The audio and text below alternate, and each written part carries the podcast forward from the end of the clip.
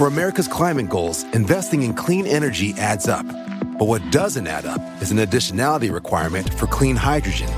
Additionality would put an unnecessary and inequitable burden on domestic clean hydrogen producers and have serious consequences for America. America needs clean hydrogen, but an additionality requirement just doesn't add up. Get the facts at cleanhydrogentoday.org. Paid for by the Fuel Cell and Hydrogen Energy Association. Why? Why? If you Why? have T-Mobile 5G home internet, you might be hearing this Why? a lot. Why? Every time your internet slows down during the busiest hours. Why? Why? Because your network gives priority to cell phone users. Why? Good question. Why not switch to Cox Internet with two times faster download speeds than T-Mobile 5G home internet during peak hours? Okay. Stop the whys and visit cox.com slash 5G home for details. T-Mobile prioritizes certain T-Mobile phone users over home internet users during times of congestion.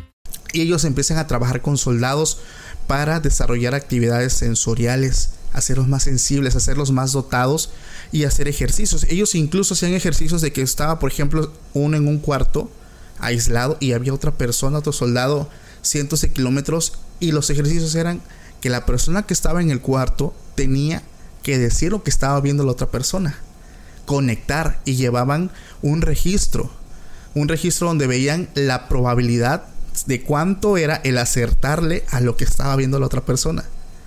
¿Cuál era la sorpresa? Ellos esperaban una probabilidad del 50%. La probabilidad no bajaba del 90%.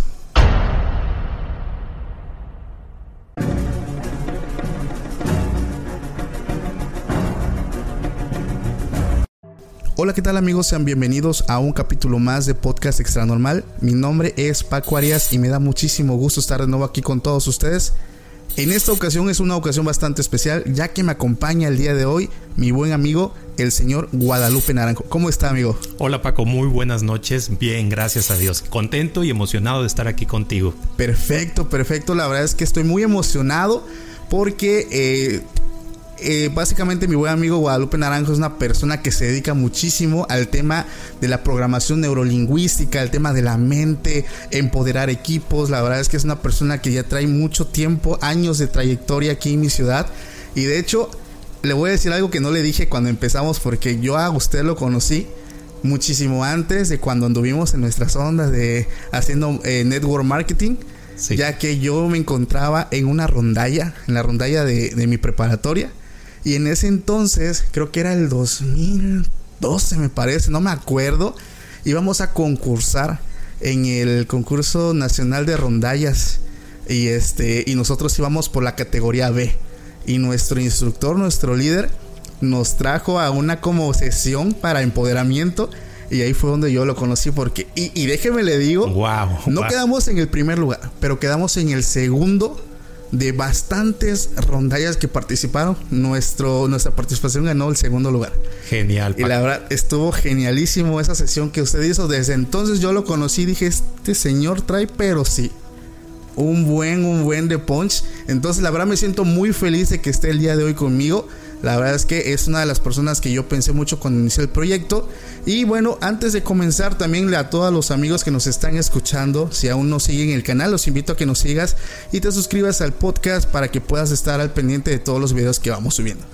Ok, vamos a empezar ahorita con esto que yo creo que se va a poner muy sabroso porque traemos un tema bastante, bastante polémico, que es acerca del proyecto Stargate. Que yo creo que no puedo tener a la persona más preparada como la que tengo ahorita para hablar acerca de este proyecto que la verdad está tremendamente fuerte. Antes de empezar, señor Naranjo, ¿usted cree en el tema paranormal? Claro que sí. ¿Sí cree en el tema paranormal? Indudable. ¿En qué momento de su vida usted empieza a creer en todo esto? Bueno, Paco, fue un proceso prácticamente y vale la pena, bueno, pues de antemano compartir con todos tus suscriptores que cuando yo comienzo esta aventura, y lo voy a llamar así, fue una aventura, yo nunca me imaginé que me fuera a dedicar a esto, prácticamente, de inicio. Eh, mi base, mi base, que considero muy sólida, viene desde la infancia, fíjate, desde la infancia. Por supuesto, no estoy ajeno al tema, al tema que nos ocupa, porque como tú bien lo sabes, igual lo sabe tu audiencia, desde niños hemos escuchado historias. Claro. Y muy, muy peculiar y reiterativa el tema de los chaneques. Muchísimo aquí. ¿Quién no? ¿Quién no? Y, sobre todo que allá la casa de, de, mis padres en la colonia, que es la colonia del Castillo, eh, exactamente en la privada donde, donde estaba ubicada el, domicilio de mis padres, pues anteriormente no había pavimento, todo era empedrado, todo era terracería. Entonces había una zanja no muy profunda y muy cerca un, árbol de estos enormes, frondosos, pochota le llaman aquí. Ok. Y las historias que se cuentan en relación a este tipo de parajes, pues siempre eh, eh, encerraba un misterio, ¿no? Entonces eso a mí me generó mucho temor, mucho miedo. Eh, el imaginarme a esos pequeños seres, el, el, pensar que pasar por ahí de noche, porque era obligado por ahí un atajo para cruzar el arroyo Moctezuma, y salir a lo que hoy es la prolongación de la avenida Independencia, Independencia. la colonia Oaxaca, sabrás. Entonces el, terror se, se, apoderaba de mí. Entonces, Tremendamente. Historias pues de estos pequeños seres. Parte de ahí, y, fíjate que quiero hacer un paréntesis aquí, porque desde niño yo tuve mucha, mucho apego y sobre todo eh, mucha atención a las aventuras de Calimán, el hombre increíble.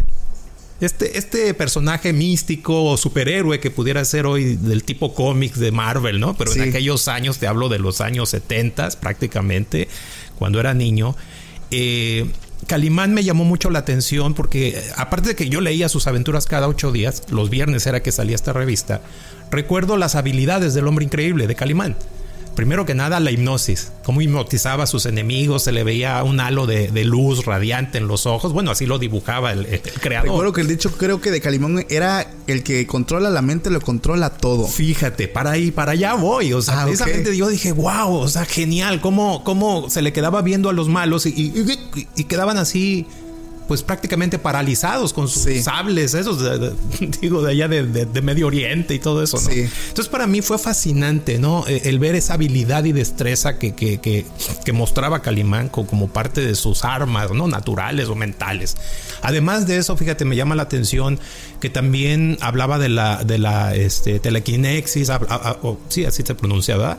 Telequinesis. Telequinesis, perdón. Eh, también de, los desprendimientos de, de su alma o de su espíritu, que eran los famosos desdoblamientos astrales.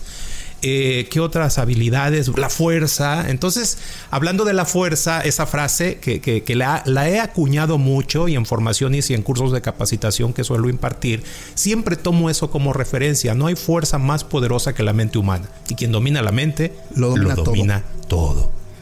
Completamente de acuerdo. No quiero generalizar, digo, ya siendo muy objetivos y críticos, Paco, porque si bien es cierto no puede dominar todo, pero sí es sorprendente, todavía no acabamos de, entender el misterio que envuelve el funcionamiento del cerebro humano. Entonces, fíjate cómo la hipnosis ahí me llama la atención, me captura literalmente. Yo sigo creciendo, por supuesto, y recordarás un programa quizás siempre en domingo. Sí. Los domingos era familiar el ver el programa donde Raúl Velasco, que paz descanse este señor, invitaba artistas y dentro de eh, sus múltiples invitados que tuvo, invitaba de manera muy reiterada a un hipnotista de, talla internacional. Estoy hablando de, de Tony Camo. Entonces Tony Camo hacía una demostración en vivo y bueno, pues ponían, no sé, X artista que estaba invitado también y, ya Tony Camo le hacía, le decía algunas cosas, le pasaba la mano y pum, se quedaba aparentemente dormida la persona y el artista. Entonces, wow. Entonces yo viendo eso en televisión, todavía era más mi asombro y más el deseo de, saber más acerca sí, del de conocer todo, ¿no? Exacto. Entonces pasan los años y, curiosamente llega un momento en que eh, eh, era tanta mi obsesión, fíjate, que bueno, ya trabajando, ya laborando en una fábrica, en una empresa aquí local en Tuxtepec, la papelera, en esos años, Ok. pues bueno, ahí empiezo a, desarrollarme de manera profesional, pues como empleado sí, eh, eh, en un área que tiene que ver con la seguridad de higiene industrial. Entonces, quieras o no, esa parte me marcó mucho también porque ahí empezó mi formación. Esto es, tenía yo que impartir charlas, pláticas, hasta cierto punto conferencias también y bueno, el tema del desarrollo humano se hizo presente. Entonces parte de ahí donde pasan los años y conozco algo llamado programación neurolingüística como herramienta de desarrollo personal o desarrollo humano. Ok, ok. Entonces me llama poderosamente la atención porque ahí vi una demostración de lo que es la hipnosis. O sea, por primera vez en mi vida, Paco, estaba viendo un ejercicio de hipnosis. Wow. Dije, ah, no, no, no, yo quiero esto. Curiosamente fue en ese lapso. Tuve a bien matricularme en un curso, en un curso básico de introducción a la programación neurolingüística y, llamó poderosamente mi atención porque el instructor había hecho una demostración en una conferencia previa, ya sabes, para poder este, promover ese curso aquí en Tuxtepec y que me matriculo. Lo tomé. Ahí fueron mis inicios prácticamente. Quedé tan sorprendido después de esa experiencia de 16 horas de entrenamiento que terminó con una caminata sobre brasas, o sea, carbón ardiendo y todas estas cosas. Me tocó ver esos ejercicios. Sí, Me sí, bueno, pues curiosamente eso dije yo, no, yo de aquí soy. Entonces sabrás que cuando eh, me doy cuenta de lo que cuesta pagar un curso para formarse en ese campo, me fui para atrás porque pues sí son, son algunos miles de dólares. Sí, son caros. Sí, sí, sí, sí. Entonces, afortunadamente se dieron los recursos, los medios, los tiempos también, y pude tomar certificaciones, avaladas, por supuesto, por, por los, eh, uno de los creadores de esta herramienta. Y todo, ¿por qué? Porque ahí estaba aprendiendo la hipnosis, la hipnosis ericksoniana, que por supuesto luego me llevó ya a tener otro tipo de aplicaciones y experiencias y conocimiento agregado de otras técnicas también con hipnosis. Así, así fue como comenzó todo. Wow, ahí empezó básicamente su carrera como programas, como dentro de lo que es la programación neurolingüística. Es correcto. Y en ese camino usted se ha topado con temas que ya tienen que ver con otra índole, porque bueno, entendemos que la mente, pues básicamente muchas personas popularmente se conoce que es al día de hoy, con toda la tecnología del mundo, no lo hemos logrado explorar en un 100%, ya que eh, pues se habla de muchísimas cosas. Digo, dentro de todo esto está eh, la información que traemos acerca del proyecto Stargate, pero dentro de lo que usted ha estado trabajando, ha visto algo que lo ha sacado totalmente de onda, lo ha eh, llevado al grado de, espantarlo o, no sé, o sea, sacarlo como de el área de confort donde normalmente usted está? La respuesta es sí. Sí. Wow. Previo a esto, quiero compartirte que cuando decido unir mi vida a quien hoy es mi pareja de vida, mi esposa. Ok. Curiosamente tuvimos un viaje de luna de miel. Eh, no programado, okay, debo okay. decirlo así. No voy a dar muchos detalles, no me voy a dar un jalón de orejas ya cuando vea y escuche este programa. Y curiosamente nos vamos a un pueblito en el estado de Jalisco, donde, donde pues era originario mi padre, que en paz descanse. Resulta que el pueblo se llama Estipac, Jalisco. Es un pueblo que inicialmente era una hacienda, Paco. Entonces se habla de que ahí hubo episodios relacionados a la Revolución Mexicana. Okay. Entonces ese pueblito comenzó a, a florecer y, y, se hizo pues un, un pueblo y a la fecha sigue siendo un pueblo. Curiosamente llegamos ahí, mi esposa y yo nos instalamos con un hermano de mi padre que pues nunca, nunca tuvo familia, nunca se casó. Y resulta que, pues bueno, nos da alojamiento en una de las habitaciones de la casa de mis abuelos. Y curiosamente sucedió que tuvimos experiencias, experiencias que en lo personal a mí sí me asustaron, Paco, okay. definitivo, y ella por consecuencia también. De entrada, eh, en una de las primeras noches que nos tocó pernoctar, dormir ahí, resulta que sentimos claramente como alguien se sentó a la orilla de la cama pero fue una sensación bastante fuerte, vaya, no es algo así como que te mueve en la cama ligeramente, no, literal, alguien se sentó. Incluso yo alcancé a escuchar el crujido que luego genera la estructura de la base sí. de, de, la cama. Mi esposa lo escucha y me dice, ¿escuchaste? Le dije, eh, ¿qué? Yo todavía así como que no, para no asustarla. No causar alerta, ¿no? Exacto, exacto. Y, y, quise evadirlo, pero la realidad era que sí, lo, lo, sentimos como tal. Se me erizaron los, los vellitos de, de, de, del brazo. El miedo se apoderó de mí. No pude dormir, Paco, te soy franco. Y bueno, pues me quedé con esa zozobra. Recuerdo que al otro día, pues ya lo dejamos pasar como X evento. Pero a la siguiente ocasión fue algo todavía mucho más, este, más fuerte. Más fuerte, así es. Empezamos a escuchar como que alguien rascaba la pared. La pared era de, de, de, de, ladrillo, de cemento rústico, de esos duros de aquel tiempo todavía. Y escuchábamos claramente cómo rascaban la pared. Ok. pero de manera fuerte, o sea, no, no, no es algo así como que rascas la mesa, no, no, no, no, eran como unos, unos arañazos y se escuchaban bastante fuertes. Adicional a la pared también en el techo, como si se estuvieran arrastrando eh, barañas secas, pero, pero muy gruesas. Vamos. Ok, ok. Entonces, no, ya te podrás imaginar. Wow, definitivamente No. ya espantaban. Asustado totalmente, y ella ni se diga. Al otro día temprano, ya con luz de día, inmediatamente yo me voy a la parte posterior, salgo, había un potrero, salgo. En ese potrero, pues mis abuelos tenían animales, caballos y, y algunas vacas ahí, era un corral. Y la pared, Paco, Intacta. nada, nada. Nada. Igual, consigo una escalera, me subo al techo para ver si había indicios de, de- de estas varas gruesas. Claro. Nada, absolutamente. Wow. Y fíjate que posteriormente, después de esta experiencia, pues me doy a la tarea de, de investigar un poco y me encuentro al googlear ahí que Stipac aparece y hay videos que tocan el tema paranormal. Entonces dije, no, wow, definitivamente algo, algo hay ahí, definitivo. Y me quedé con esa duda al final, ¿no? De algo que no te puedes explicar. Así es como comienza mi, mi- experiencia en, en esta área, ¿sí? Pues bueno, ya, ya hablándote del, del punto en que empiezo a trabajar sesiones de terapia, utilizando hipnosis, por supuesto, y aquí quiero ser muy enfático, porque a la luz de lo que es programación neurolingüística, aprendemos algo que se llama eh, línea del tiempo. La línea del tiempo es, es- es una condición subjetiva, es decir, todos procesamos de manera diferente la información que absorbemos del entorno a través de la vista, a través del oído, del tacto, del gusto, del olfato, de nuestros cinco sentidos. Entonces, sucede que con esta herramienta es posible el poder ayudarle al consultante o al cliente. Aclaro, no me gusta decir pacientes porque no soy psicólogo, no soy psiquiatra, no soy eh, terapeuta en formación profesional, vamos a llamarlo así, oficial, vamos, así quiero dejarlo bien claro. Por esa razón les digo consultantes o clientes, a- a- a quienes han acudido por ayuda conmigo. Ok. Entonces, con esta línea del tiempo podemos hacer una regresión, por supuesto, utilizando la herramienta de la hipnosis. Entonces, entra en trance la persona, accesa al estado, yo lo calibro, que pueda estar en un estado entre superficial, superficial y medio, para poder trabajar con él el proceso. Entonces, uso línea del tiempo para hacer una regresión en el tiempo.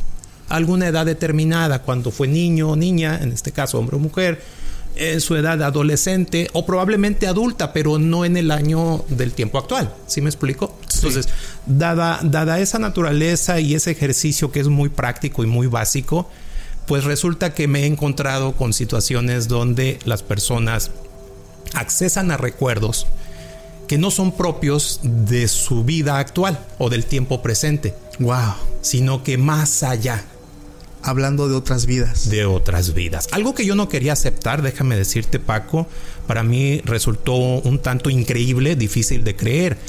Sin embargo, a medida que pasa el tiempo, fíjate que en mis primeras experiencias, eh, comento siempre en mis formaciones, que cuando yo aprendo la hipnosis, la empiezo a aplicar, me hice autodidacta al principio antes de certificarme de manera oficial, Ok. viendo tutoriales, viendo videos en YouTube, observando videos que yo grababa de demostraciones en vivo. Y lo que hice fue, bueno, pues si ellos lo pueden hacer yo también, simplemente siguiendo las pautas. Entonces aprendo a hipnotizar de manera autodidacta. Ok, ok. Y claro, debo admitir que lo hice, vaya, sin, sin, sin cuidar detalles o aspectos que son muy importantes. Entonces mi conejillo de indias fue mi esposa.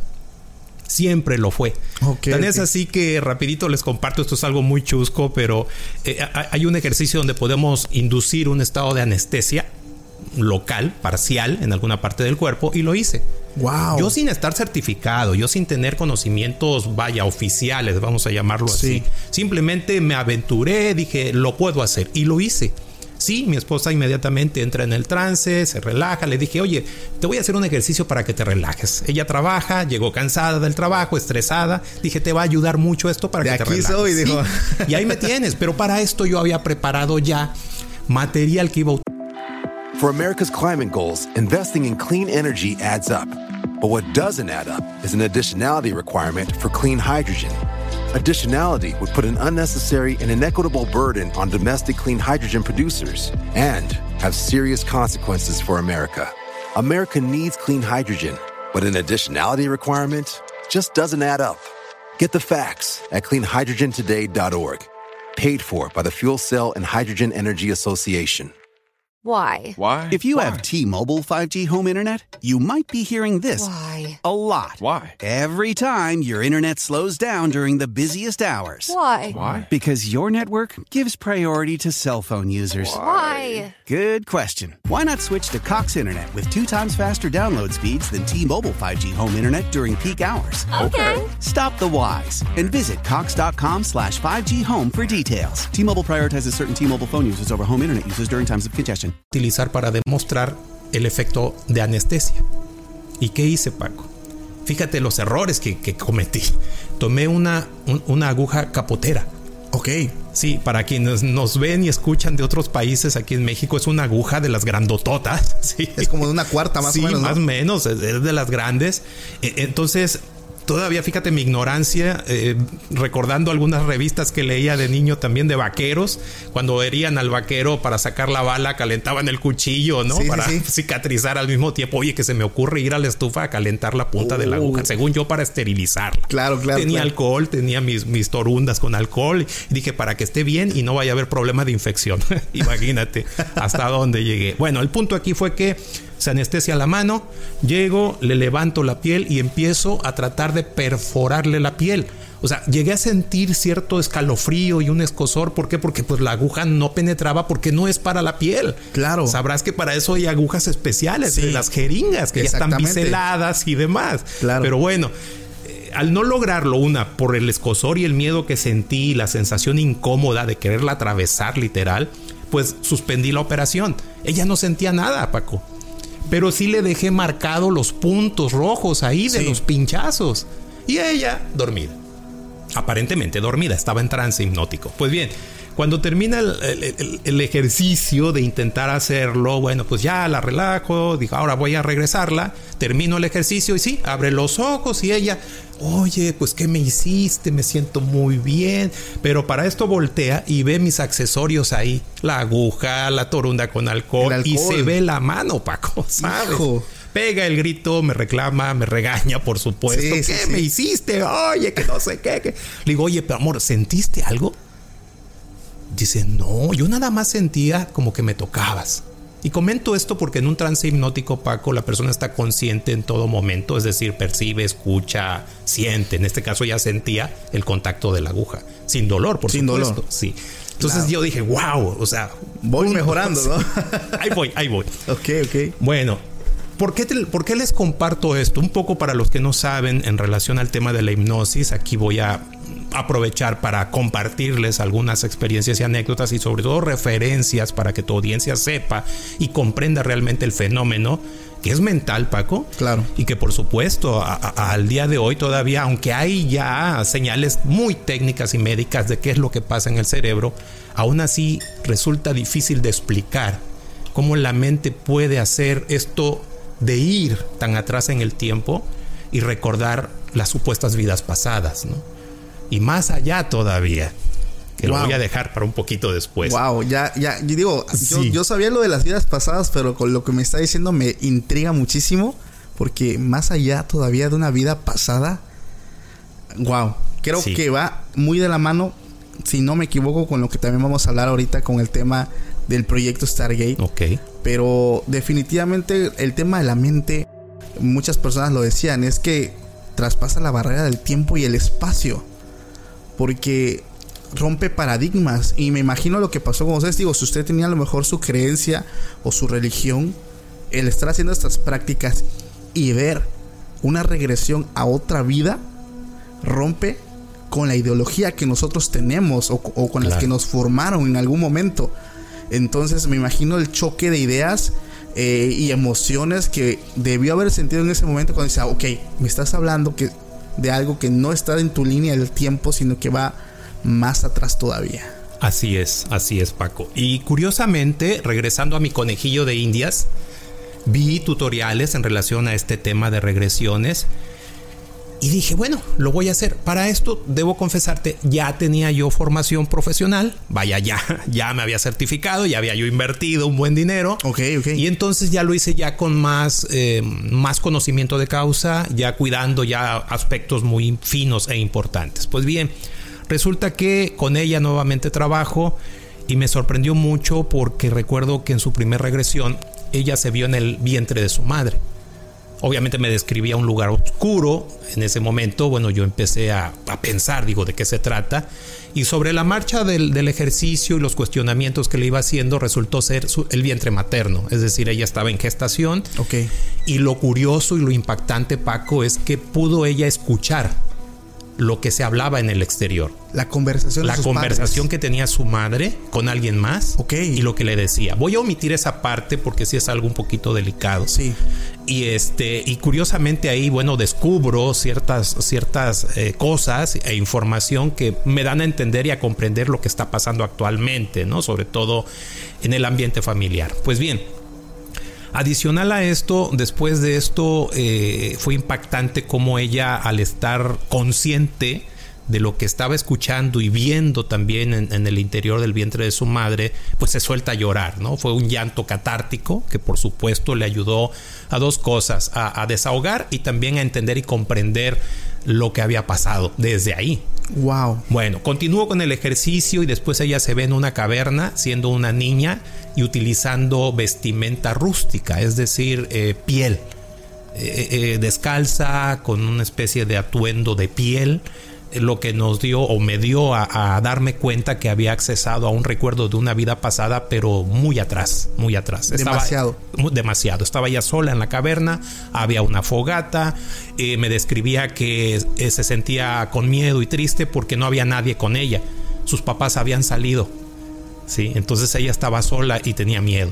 Wow. Y se suelta a llorar, ¿no? Entonces, curiosamente, en esa parte yo me asombro porque debo confesarles que era mi primer regresión de este tipo, vamos, ya no la línea del tiempo en programación, con programación neurolingüística, sí. sino no, ya a otro tipo de regresión. Otro nivel. Sí, y, y, hasta cierto punto no supe qué hacer, cómo trabajarlo, Paco, porque yo desconocía cómo se trabaja, ¿no? Entonces, yo continúo y le hago otras preguntas e incluso le pido que vaya a otro momento y resulta que se ve eh, en una cocina, ella cocinando y resulta que le digo, bueno, ¿y puedes determinar dónde estás? ¿Qué año es? Yo tratando de obtener cierta información para saber respuestas de qué estaba ella experimentando en esa regresión. Sí. Y dice, no, no, no puedo decirte en este momento. Le digo, ¿y quiénes más están ahí contigo? No, pues está mi esposo. Uh. Está en la sala de la casa. ¡Wow! Dije, espérame, tú yo estoy aquí contigo, ¿no? Claro, claro, Y claro. estoy trabajando una sesión. Sí, mi esposo está leyendo el periódico. Le digo, ¿puedes acercarte y ver el periódico? Ah, sí. Hace, teaser, describe que se acerca, ve el periódico, ve la fecha, Paco. Le dije, ¿qué fecha es? ¿Y qué lugar es? ¿Dónde vives? Guatemala, 1400 no sé qué, algo así, me dio una fecha. ¿Qué? Sí, sí, sí. Dice, ¿Es tu esposo? Le, pregunto, sí, sí es mi esposo. Tenemos dos hijos. Uno está estudiando en Europa. El otro está aquí con nosotros. Ah, caray. Entonces yo estaba así, Paco, porque las respuestas que me daba ella en el estado de trance, vaya, eran tan convincentes. Sí, claro, no, sí, no sí. era algo que uno a lo mejor estaba Así maquilando es. al momento. Y ¿no? sorprende el semblante, el claro. semblante que proyecta, en este caso ella, ¿no? A la hora de estarme platicando. Pues bueno, le digo, ve, ve, un poquito más adelante y dime qué pasa. Entonces en ese momento accesa a un momento de esa vida donde estaba sufriendo. Empieza a tener espasmos, empieza a llorar, se empieza a desesperar, así como eh, con mucho terror y miedo. Le digo, ¿qué pasa? No es que mi esposo llegó borracho y me quiere golpear. Le digo, bueno, pues este, se me ocurre decirle, pues corre y escóndete, ¿no? Vete, vete, vete y escóndete, enciérrate y quédate ahí. Fue lo que se me ocurrió. Y por las señales que ella me mostraba, me daba, eh, lo hizo. Y entonces ya, se tranquilizó. Entonces, wow. curiosamente, esa parte a mí me, me marcó mucho porque, te digo, no sabía yo cómo, cómo trabajar este tipo de, de, de, de sesión, vamos a decirlo sí. así. Eh, dejo eso por la paz, Paco. Ya no sí. quise seguir con eso, honestamente. Y pasan los años y en una formación en la ciudad de Oaxaca, una, una alumna que estaba estudiando psicología, si mal no recuerdo, me hizo la pregunta obligada. eh, ¿ha leído al doctor Brian Weiss? Él escribió un libro que se llama Muchas vidas, muchos maestros y habla sobre regresiones. Y yo en ese momento pues le respondí, digo, no, no, no, no lo conozco. Sí, dice, habla de regresiones. Yo estaba hablando en el curso de regresiones con la línea del tiempo, Paco. No regresiones a vidas pasadas, ¿no? Entonces le dije, bueno, pues gracias por el dato, lo voy a tomar en cuenta y lo voy a leer. Compré el libro, Paco. Lo leí y después de leerlo, la verdad, la verdad, un poco escéptico, dije, no puede ser cierto todo lo que, lo que describe el autor. Para quienes no conozcan a Brian Weiss, vale la pena que se echen un clavado a, a descargar el libro o comprarlo, se los recomiendo mucho, Lo voy a hacer. porque habla precisamente de regresiones y a supuestas vidas pasadas.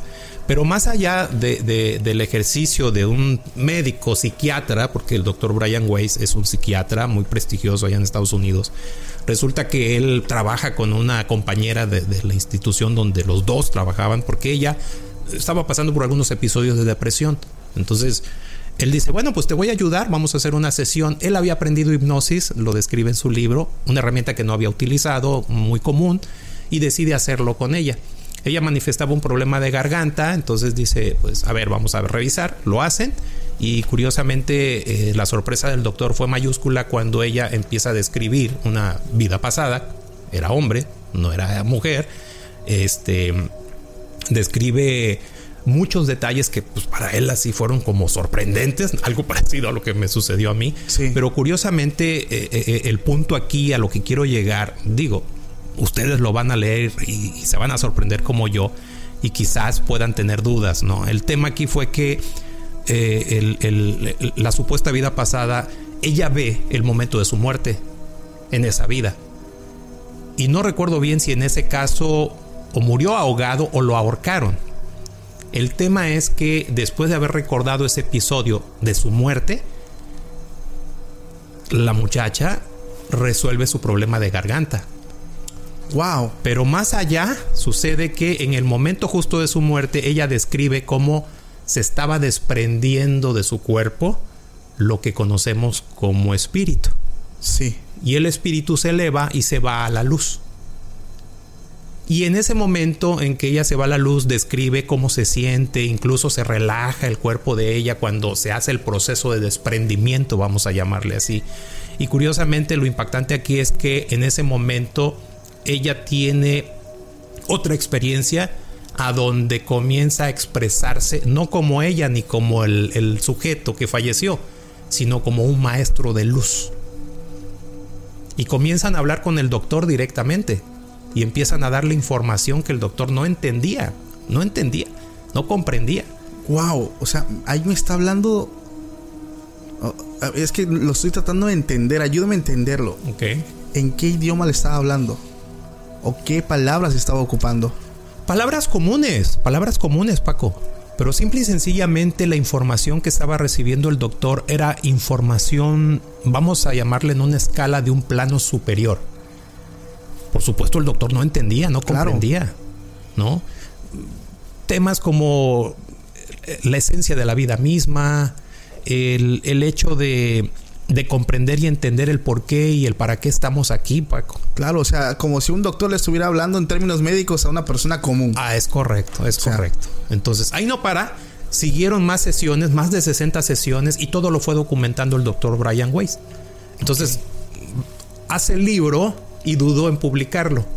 Y finalmente decidió hacerlo, sabiendo que se iba a echar encima a toda la comunidad científica, a sus Sí. colegas. No era algo fácil, porque sí, toda la información que recibe el doctor, ahí está en el libro, está escrita, vale la pena que, que- que lo, lo lean, porque eso nos da un sentido de entender de que realmente existe vida después de la muerte, Paco. Sí, claro. Así es. Y, y sobre todo el tema de la reencarnación. Las reencarnaciones, es correcto. Porque así, bueno, yo también anteriormente he platicado un caso que a mí me impactó mucho y se lo comparto. Eh, esto a lo mejor algunos ya lo hayan escuchado porque ya lo narré una vez.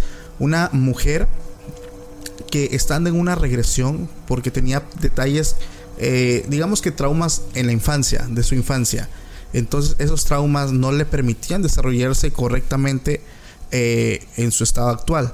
Entonces recurre con una persona y la solución es hacer una regresión tratar de remediar ese detalle, ese problema y pues vaya, tener una vida normal, ya sin esos problemas en su vida.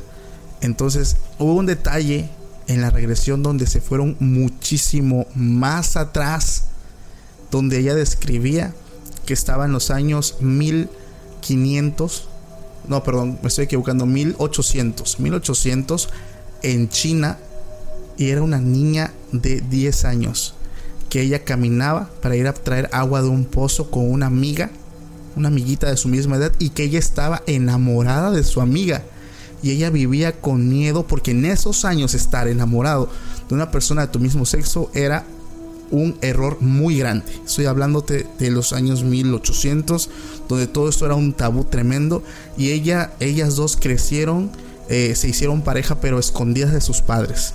Entonces ella recuerda cuando uno de sus padres, creo que fue el padre de, su amiga, los descubre, las descubre, eh, creo que besándose y matan a su amiga. Eh, a golpes, a pedradas, delante de ella. Y ella empieza a gritar, tal cual como usted lo estaba narrando, y gritaba, no, déjenla en paz, no. Y esto sorprendió muchísimo a la persona que estaba llevando este proceso, porque se le salió de las manos. A final de cuentas, fue un proceso que tenía que llegar hasta cierto punto y se fue muchísimo más atrás. Y está impresionante. Yo cuando lo leí, me sorprendió mucho porque dije, es que esto rompe con, con, vaya, con las creencias que muchas veces nosotros tenemos. Pero yo creo que al final de romper, yo creo que las complementa. Claro. Porque nos están confirmando que si hay algo después de la muerte.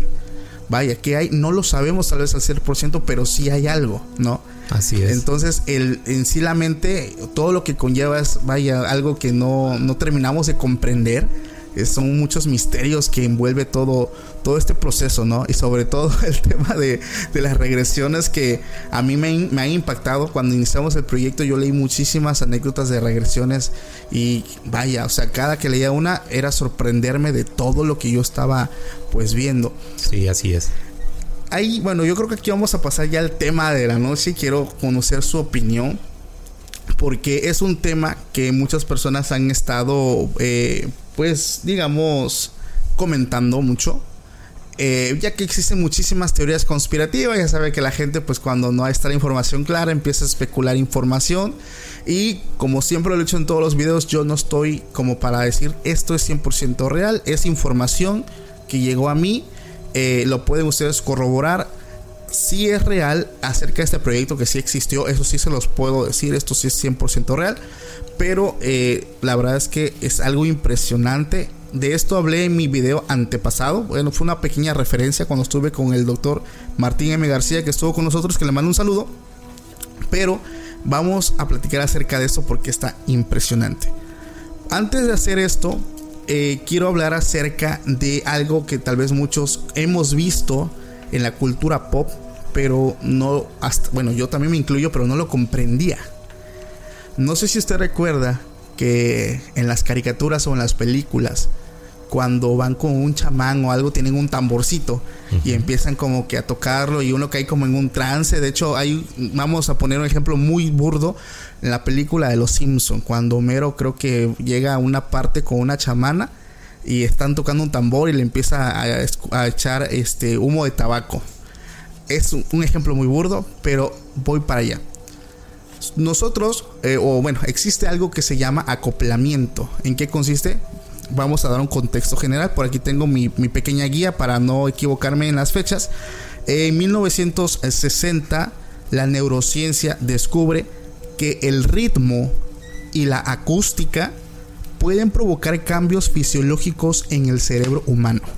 La acústica y eh, el ritmo. Eso puede básicamente hacer cambios For America's climate goals, investing in clean energy adds up. But what doesn't add up is an additionality requirement for clean hydrogen. Additionality would put an unnecessary and inequitable burden on domestic clean hydrogen producers and have serious consequences for America. America needs clean hydrogen, but an additionality requirement just doesn't add up. Get the facts at cleanhydrogentoday.org. Paid for by the Fuel Cell and Hydrogen Energy Association. Why? Why? If you have T-Mobile 5G home internet, you might be hearing this Why? a lot. Why? Every time your internet slows down during the busiest hours. Why? Why? Because your network gives priority to cell phone users. Why? Good question. Why not switch to Cox Internet with two times faster download speeds than T-Mobile 5G home internet during peak hours? Okay. Stop the whys and visit cox.com slash 5G home for details. T-Mobile prioritizes certain T-Mobile phone users over home internet users during times of congestion. En nuestra mente. A esto se le llama un proceso, el proceso de acoplamiento. Vamos a poner un ejemplo para que la gente que nos escucha pueda comprenderlo. Si ponemos un punto de un ritmo, nuestro cerebro eh, se mide en velocidad en hercios. Normalmente eh, creo que es de- de 13 a 38, me parece, si me estoy equivocando. De 13 a 38 hercios mientras el humano está despierto. Esa es la velocidad en hercios de nuestras ondas eh, beta, creo que se llaman. La del tambor, pongamos a poner un ejemplo, la velocidad del tambor es de 5 hercios. Pero si está sonando, nuestra eh, velocidad en nuestro cerebro de nuestras ondas beta se van acoplando a la velocidad de, en este caso sería el tambor, reduciéndolo de 38, que es como un estándar, hasta 5, que es el estado en el que está nuestro cerebro, pero cuando estamos dormidos. Entonces, la velocidad en hercios de 38 baja hasta 5, llevándolo a un punto de relajación donde podemos llegar a percibir cosas que están en otro plano. Que básicamente es como estar en un trance, pero despierto, que es cuando estamos en un trance en el que se maneja el tema de la mente. Entonces, poniendo esto en contexto, es por eso que muchos chamanes, eh, personas que se dedican al tema de la brujería y estos, hacen ciertos rituales con eh, instrumentos como el tambor. Porque básicamente con esto conectan, hacen el, acoplamiento para que la mente de la persona o de los que están en ese culto baje y puedan ellos estar en contacto con su Dios, su deidad, y es algo que la ciencia ya lo comprobó. Poniendo el tema del acoplamiento, entramos al proyecto Stargate, porque aquí ellos ocupan todo esto para llevarlo al, proyecto. ¿Qué es el proyecto Stargate? Pues básicamente es un proyecto secreto que estaba llevando la CIA. Eh, este proyecto, pues básicamente nace en los años 70 con una, eh, básicamente con un- un- una finalidad. Hablando del tema de las guerras, las potencias, pues todo el tiempo países como Estados Unidos buscaban nuevas formas de conocer cómo el enemigo los iba a atacar, hablando de otras potencias enemigas. Entonces, nace este proyecto con la intención de espiar a lo que es este a los enemigos con la llamada visión remota, no sé si has escuchado eso. Algo, sí. La visión remota. ¿En qué consiste la visión remota? En poder percibir, ver personas, objetos, lugares o cosas que estén a, grande, a gran distancia de donde está uno. Esto suena loquísimo, realmente suena loquísimo, pero este proyecto realmente existe y la finalidad era desarrollar la visión remota o también la telequinesis y muchísimas habilidades sensoriales que el humano puede hacer, pero que a final de cuentas ahorita la persona o, muchas personas que me escuchen me van a tomar al loco, pero es algo impresionante, muy, muy impresionante. porque En los años 70 s- nace, pues básicamente no tenía ese nombre, tenía otro nombre. Stargate se le puso mucho después.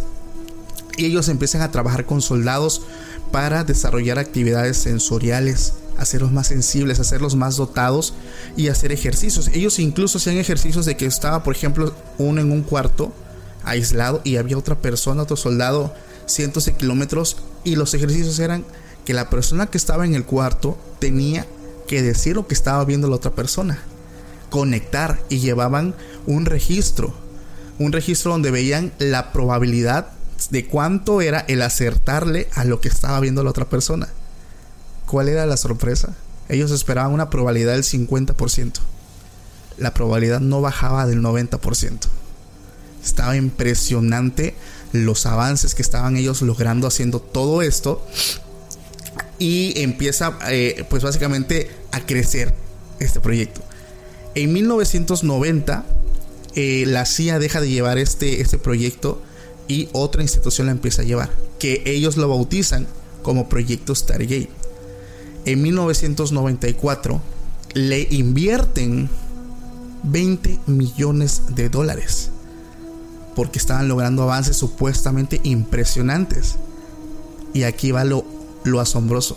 Un año después, 1995, paran todo. Lo paran de golpe y dan por terminado pues esos proyectos, incluso los desclasifican. Lo asombroso es, como un año antes, bueno, esto lo venían trabajando desde 1960 1970. 1994 vuelven a invertir millones y un año después lo terminan. Aquí entran las teorías conspirativas, porque dicen, ok, ¿por qué lo terminaron? Realmente porque ya no, porque a lo mejor las pruebas iban, iban mal y los resultados no eran los que esperaban, o avanzaron muchísimo más y era el momento de continuar en secreto. Y aquí eh, llega una teoría conspirativa muy loca que yo esta yo la hice porque en 1994, en 1994 fue cuando ellos invirtieron gran cantidad de dinero para el proyecto. Imagínense, ellos ya estaban estudiando la mente, tenían grandes avances.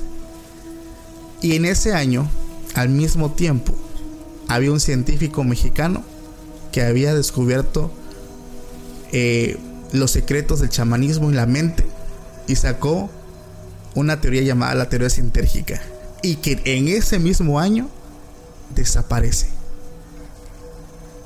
O sea, está todo con para mí todo está conectado y hablo de Jacobo Greenberg, porque en 1995 terminan el proyecto Stargate y desaparece Jacobo Greenberg un año antes. Curiosamente. Curiosamente, siendo la única persona que descubrió todo esto en México y que incluso esto ya es, esto ya es comprobado. La persona que estaba llevando su caso de desaparición logró encontrar o descifrar que personas del gobierno de Estados Unidos lo raptaron. Lo raptaron.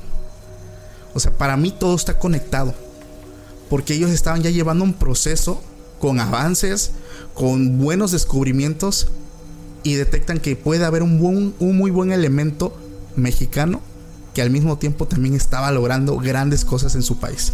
Y que incluso Jacobo ya lo estaba ya lo estaba llevando a cabo. Incluso había ejercicios donde él practicaba con niños y les vendaba los ojos y los hacía que le describieran las cosas que estaban viendo incluso o sea con los ojos cerrados o los objetos de qué color eran.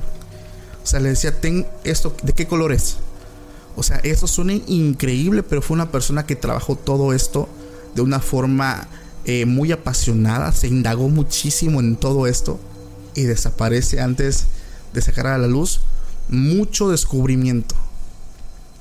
Y lo, o sea, esto es una teoría mía, una hipótesis de que en esos años es que al mismo tiempo estaban ellos con su proyecto Stargate. Entonces, para mí, lo ocuparon como elemento para poder desarrollar aún más las capacidades sensoriales, porque no solamente estaban ellos con la visión remota, estaban trabajando con temas de la, de la telequinesis, el control mental, MK Ultra, hablamos de muchísimos proyectos que incluso algunos aún no están desclasificados. Y se habló que trabajaban con soldados, con animales, con gemelos, incluso hasta con niños, para lograr estos descubrimientos. ¿Qué opina usted de esto? Todo está conectado, como bien dices, Paco todo. Y retomando lo que acabas de describir, que digo, no estoy tan empapado como tú lo estás ahora en este momento. Sé que la información está ahí, hacemos conclusiones y fíjate que conecta con lo que te voy a compartir en este momento. En las formaciones de certificación en lo que es programación neurolingüística, vamos a lo que es trabajar con los sentidos. Entonces, buscamos agudizar nuestros sentidos para poder estar más conscientes y captar la información del exterior, porque al final todo lo recibe el cerebro. Y por supuesto, creamos un mapa, un mapa mental. Ahora, vista, oído, tacto gusto y olfato, que son los cinco sentidos, son los canales por los cuales absorbemos toda la información del entorno. Algunos ejercicios dentro de estas formaciones, ya sea de nivel practicante, al máster y al master trainer, que sería lo último, yo me quedé nada más en el máster de programación neurolingüística. Pues bien, ejercicios que tienen que ver con algo que acabas de comentar. El hecho de poder expandir tu campo de visión para ver no a 90, 180 grados, sino a 360 grados. O sea, a los lados, izquierda, derecha, al frente, atrás. arriba y abajo. Wow. Poder agudizar tu audición a un punto de poder escuchar igual en todas direcciones sonidos, no dentro nada más del cuarto del salón donde estamos trabajando el ejercicio, sino también fuera de la calle. En alguna ocasión me tocó en Veracruz hacer este ejercicio con mis alumnos y curiosamente después de terminar de calibrar los tres sentidos principales, que es la vista, oído y el tacto, auditivo, visual y kinestésico, hablando ya en lenguaje de programación neurolingüística, curiosamente, para que tenga efecto, lo voy a decir así con sus palabras tal cual, se ocupa generar un estado de trance hipnótico, Paco. Y esto ya se ve en un nivel máster a un nivel master trainer. En un nivel practicante es algo mucho más sencillo. ¿Por qué? Porque para agudizar la vista o nada más ocupamos, a ver, este, te pones en pareja y tu, compañero o compañera eh, se pone tal cual como está, ¿no? Así como viste y todo. Entonces te escanea por un momento y el participante que va a empezar a hacer el ejercicio cierra los ojos o se le vendan los ojos. Y en ese momento tú que estás trabajando conmigo, vamos a poner el ejemplo, eh, te quitas tu reloj. Se supone que yo lo escaneé, te escaneé y te quitas el reloj. Entonces ya, abro los ojos y tengo que darme cuenta que cambió. Y entonces, si se agudizó, pues obviamente, ah, el reloj, no tienes tu reloj. Ah, sí, entonces palomita. Y así sucesivamente. Ok, te quitabas el cinturón, no sé. Entonces, era la manera en cómo se trabajaba ese ejercicio en un nivel muy básico de practicante. Sin embargo, ya a otro nivel ya cambian los ejercicios, ya son otros.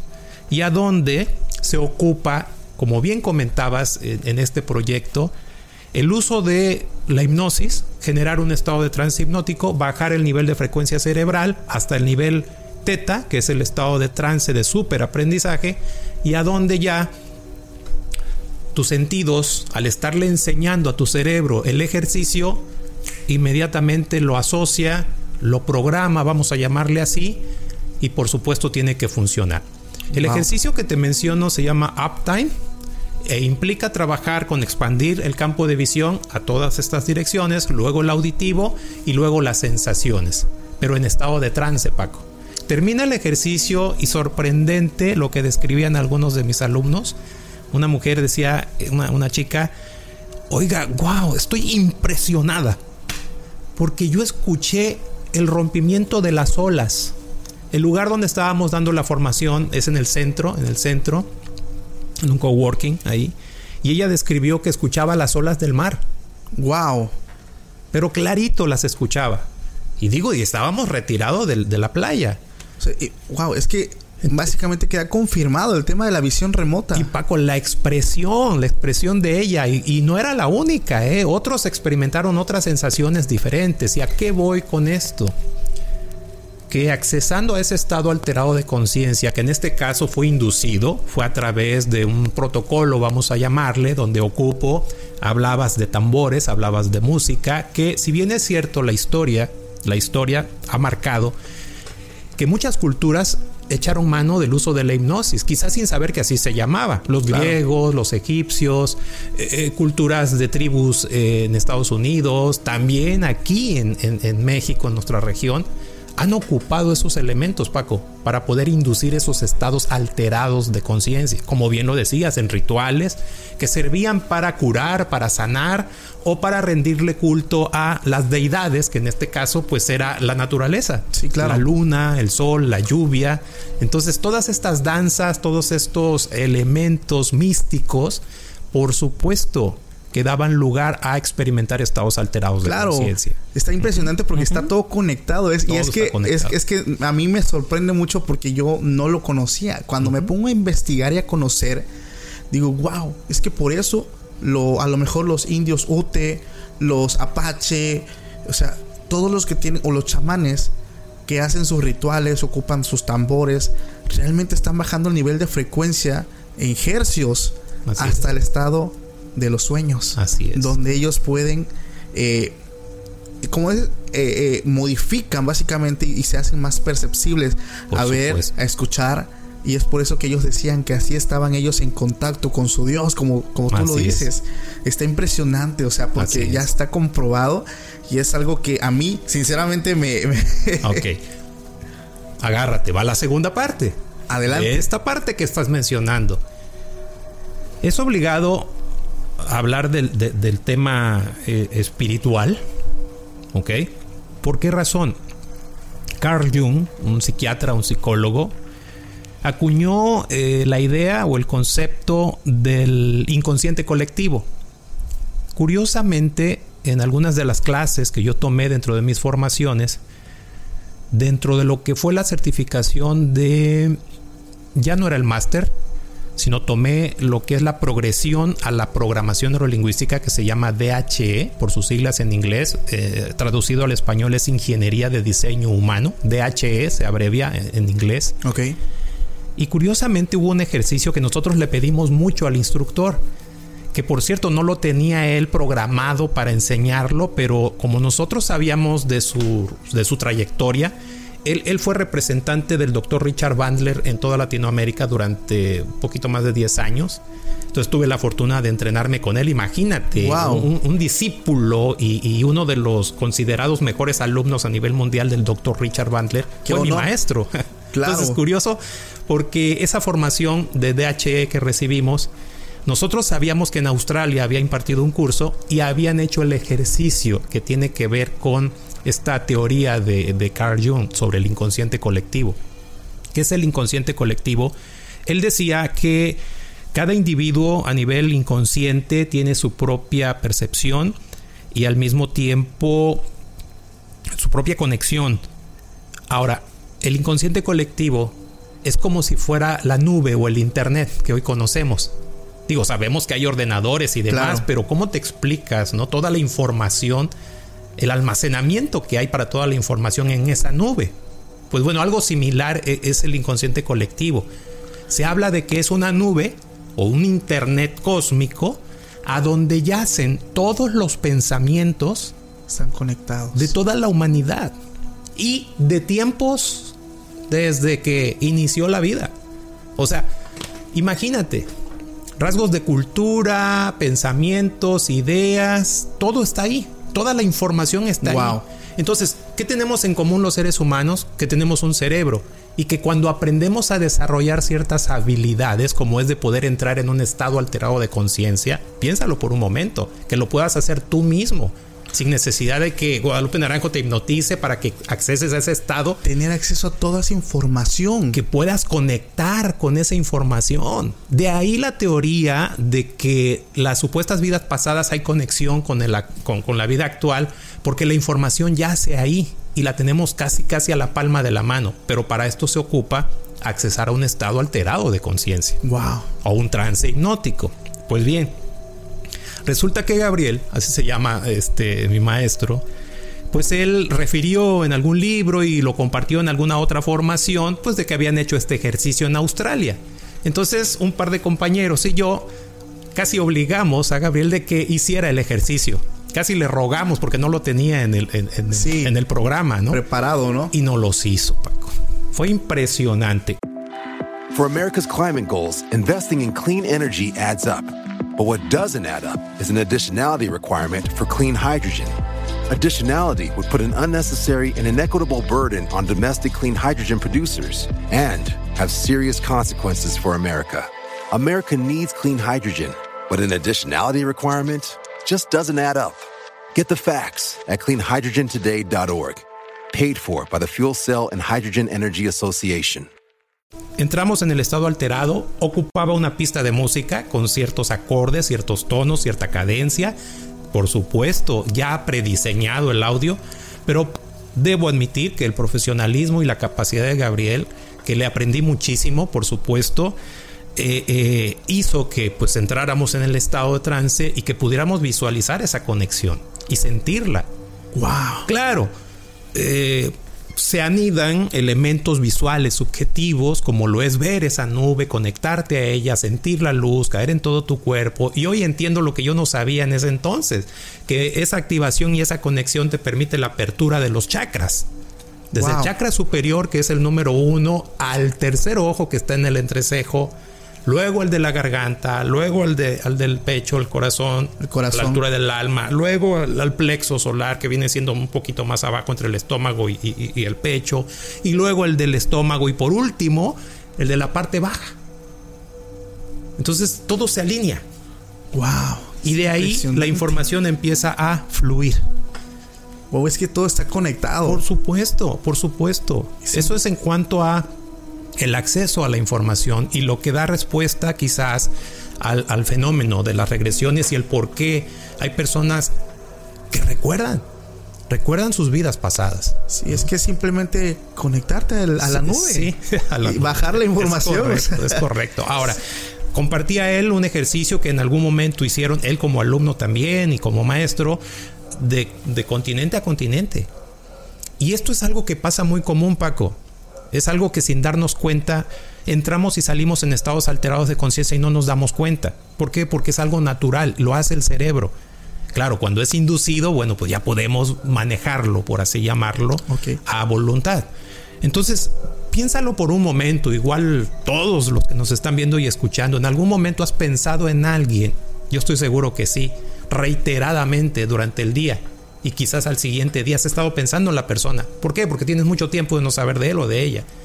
Y de repente, magia, Te lo o recibes un mensaje, te lo topas en la calle, algo pasa, pero recibes información o te habla, oye, te estaba pensando. Oye, pues fíjate qué bueno porque me siento mal, estoy mal. Ah, algo sentía yo así de que algo te estaba pasando, pero oye, qué casualidad decimos, ¿no? Claro. Qué coincidencia. No, cuando realmente pues todos No, estamos hay una conectados. conexión. Una conexión tremenda. Una conexión tremenda. Ahora, ¿qué son los pensamientos, Paco? Wow. Hay que ser hasta cierto punto muy críticos y, y quiero serlo, por supuesto. Te vuelvo a repetir, eh, yo no soy un experto en la materia, te- como lo dije al principio, ni soy psicólogo ni neurólogo, nada de eso. Pero por pura mm, experiencia y al, y al mismo tiempo vivencias, Paco, puedo, puedo entender y comprender que podemos conectar de manera directa, ¿sí?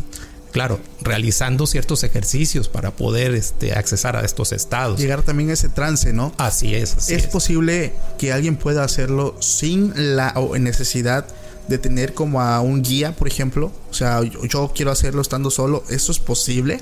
Se puede hacer siempre y cuando tengas a la mano un recurso, que en este caso eh, puedes echarte un clavado a, a YouTube, a Internet y puedes encontrar audios que ya están ahí de meditaciones guiadas, por ejemplo. Ok. Yo he escuchado algunas, no todas son muy buenas, pero ¿No es peligroso hasta cierto punto? Fíjate que no, porque en ningún momento, como se piensa, cuando entras en un trance hipnótico, te quedas en el avión, es uno de los, eh, de los mitos o Sí. miedos que tiene la, la- la gente, las personas. No, en ningún momento. Si entras en un estado profundo de trance, llega un momento que tu mente consciente te alerta y te despiertas. O sea, y no quiero decir que hayas estado dormido o dormida, no, sino que regresas nuevamente. Es decir, vuelves otra vez al nivel este, de vigilia, que le llamamos también, que Sí. es el, el, el, el- el De beta. alerta. Ajá, ajá. De alerta. Eh, Exacto, y ya otra vez, ¿no? Ah, ya, ya, ya desperté.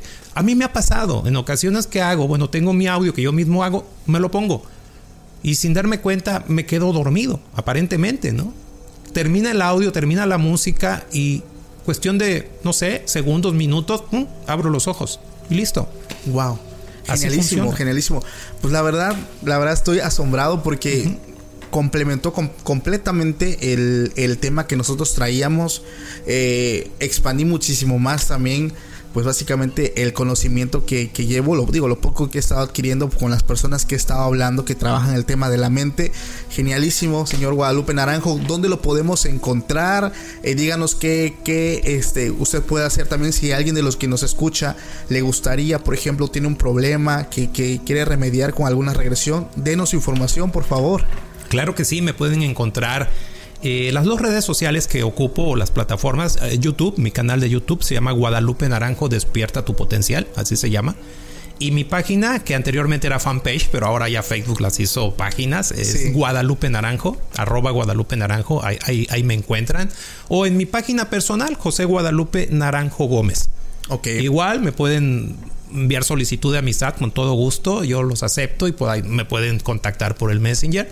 O bien, bueno, a mi teléfono celular directamente. En mi, en mi página Guadalupe Naranjo ahí vienen todos mis Toda la datos. información. Así es, con mi teléfono y con toda confianza, con todo gusto pueden contactarme. Perfectísimo. Ahora díganos qué normalmente las personas lo buscan para ayudarlos en qué es Fíjate que comúnmente, comúnmente es por depresión, depresión, ansiedad, angustia, miedos, fobias incluso.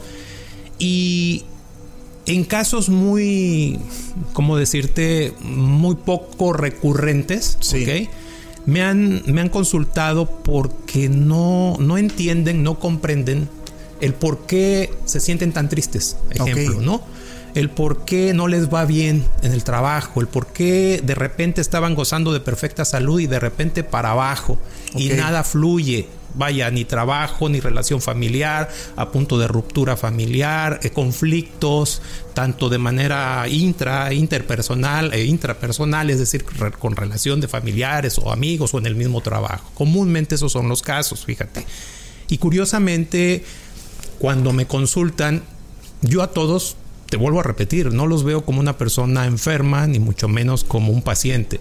Simplemente es un cliente, un consultante que viene a mí Ok. y por lo regular también ocurre que son personas que ya acudieron con un profesional y me refiero y con todo respeto a un psicólogo, a un psiquiatra o algún terapeuta X y resulta que no han podido resolver su problema. Entonces vienen conmigo como último recurso, entre comillas, porque alguien les refirió, porque alguien, o entraron, llegaron a mi página quizás y vieron eh, parte de la información que comparto ahí y acuden conmigo. Y bueno, pues mi trabajo es escucharlos y por supuesto, o sea, abrirme al punto de que todo lo que me digas, pues es cierto, Ok. sin tener que omitir algún juicio, juzgar, prejuzgar, nada, simplemente escucho. Ok. Y esto me recuerda, Paco, un caso que tiene que ver con lo paranormal de un cliente que llegó a mí. Un muchacho estudiaba y su problema es que había sufrido una posesión, literal. Había experimentado una posesión. Cuando su papá me, me- me habla y me dice si podía ayudarlo, no era por el tema de posesión, debo aclarar, ya lo había superado. Tengo entendido que lo llevaron a un templo, a una iglesia muy cerca de aquí, de los alrededores de la ciudad de Tuxtepec, y le hicieron un, un, un- un- ¿cómo poder decirlo? La liberación. Así es, una liberación. Él describe que sintió como, bueno, es- esa entidad o esa fuerza o lo que haya sido, eh, eh, lo estaba controlando a tal grado que ya era, ya era, vaya, desesperante su situación. Y durante la sesión que le hicieron, él, él describe que cayó al suelo, así como fulminado, y de repente una enorme luz blanca del techo bajó y en la luz empezó a formar un- una especie de ángel con unas alas enormes, pero era muy grande, lo describe él. Yo cuando escuchaba ese relato, Paco, pues era sorprendente para mí. Digo, no me había tocado algo así. Y bueno, ¿y cómo te sentiste después? Y la palabra fue liberado. Wow. Entonces, el tema aquí fue que después de esa experiencia, él desarrolló una habilidad. Fue espontánea. El hecho de que podía haber espíritus deambulando. Trasladarse de Tustepec a Oaxaca era para él terrorífico. Porque los veía caminando en las orillas de las cumbres, digo, de aquí a Oaxaca. Sí, claro. Para, quienes no conocen estos rumbos, Pura son que seis horas aproximadamente, Seis horas. entre entre cinco y seis horas en vehículo con mucha precaución.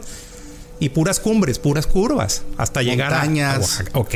Entonces, imagínate, ver espíritus caminando de personas que han fallecido ahí. Ha habido muchos accidentes, camiones que se han ido, lamentablemente recientemente, hubo un accidente. exactamente. Y, y bueno, imagínate, incluso ponte a pensar, piénsenlo por un momento, de lo profundo que es algunas partes accidentadas de esta, de esta, de esta montaña. Pues muchos cuerpos no fueron recuperados, Paco. Claro. Entonces no tuvieron cristiana sepultura. Vamos, de acuerdo a las creencias. Entonces, el tema es que este muchacho veía los espíritus. Pero grave cuando en esos viajes el espíritu iba sentado con él al lado en el camión. Hijo. Ahora, en la escuela, en sus prácticas, tenían que ir a la morgue. Y bueno, imagínate, práctica de disección, práctica de revisión de un cuerpo, de un cadáver, y él estar ahí con sus compañeros, sus maestros, y alrededor espíritus observándolos. O sea, ¡Hala! todo me lo describía él, Paco, y yo pues en ese momento escéptico hasta cierto punto, pero viendo cómo me lo narraba, cómo me lo platicaba, me daba la total certeza de que era cierto. Claro, claro. Entonces, ¿cuál era su problema? Pues ese, el miedo a que nuevamente sufriera de Ah. este episodio de posesión. Claro, que alguno O de esos espíritus, porque así es, el terror de tenerlo a un lado. Por la experiencia previa que ya había tenido, obviamente. Entonces, vienen conmigo para que con programación neurolingüística yo le ayudara, pensando que era un problema emocional, mental, un placebo que él mismo se había autosugestionado, etcétera. Lo que hice fue y se me ocurrió es instalarle una protección. Eché mano de estos elementos que ya te he descrito de ingeniería de diseño humano, de HE, por supuesto. Y lo que hice fue reforzar el proceso de cubrirlo y protegerlo, hacerle una protección, vamos, transparente. lo curioso y chistoso aquí fue que en esa instalación, al estar dentro de, de esa esfera de luz, vamos a llamarle así, sucede que sin darme cuenta, eh, eh, se relaja tanto que se queda aparentemente dormido. O sea, se relajó totalmente. Y así quedó instalado el ejercicio, quedó anclado, vamos a decirlo con palabras técnicas. ¿Ok? Pues ya termino, eh, lo probamos, jijiji, jajaja, sí, bien contento, ah, sí me siento seguro, perfecto, ahora pruébalo, ¿no? Vete y prueba. Y sí, funcionó. El detalle fue que al instalar, al disparar el, el mecanismo que activaba esa protección, ¡pum! Lo hacía entrar en trance. O sea, se dormía. Sí, literal, literal. Regresan conmigo a la siguiente semana. Yo cuando sabía que venían, yo dije, chin, no funcionó. Sí, ¿Qué sí, pasó? sí, ya estaba ¿qué yo así como con los nervios, ¿no? No, curioso que, bueno, regreso otra vez a la lucidez cuando me dicen, no, no, muy bien, sí, me siento protegido. El problema es que me quedo dormido. Ah, es que es un a ver, eh, sí, reviso, reviso. Ah, sí, cierto. Entonces cambio la relajación profunda, la cambio por seguridad, por eh, confianza, ¿ok? En un estado alerta 100%. Claro, claro. Y listo, quedó el ajuste. Y a la fecha, Paco, Wow. ya no ha tenido problema. Impresionante, impresionante. La verdad es que Así es. yo creo que más de las personas que nos está escuchando, nos está viendo, ha quedado impresionado porque son temas que no es que los escuchen de siempre. O sea, la verdad es que muy pocas veces vienen personas con tanto conocimiento aquí al podcast. La verdad es que le agradezco muchísimo que haya aceptado la invitación. Al contrario, Y obviamente, si alguien que, que ande a lo mejor por acá cerca de donde estamos, Veracruz, Oaxaca o en, en el, en- aquí en México, la verdad es que el señor José Guadalupe Naranjo, una persona, vaya, muy preparada con ya varios años de experiencia. Le digo, a mí me tocó conocerlo cuando empoderó el equipo o la rondalla donde lleva Qué sorpresa me diste. Sí, sí o sea- lo recuerdo perfectamente. Y si mal no recuerdo, fue en el CBT 107. Ahí fuimos a trabajar esa sesión. Exactamente, ahí mero. Así Ahí es. estábamos y digo, no ganamos el primer, el primer lugar, pero ganamos el segundo de entre un Genial. chingo de rondallas que... Pero nos fuimos con una seguridad tremenda. O sea, esa sesión que hubo en ese salón a mí me marcó tremendamente.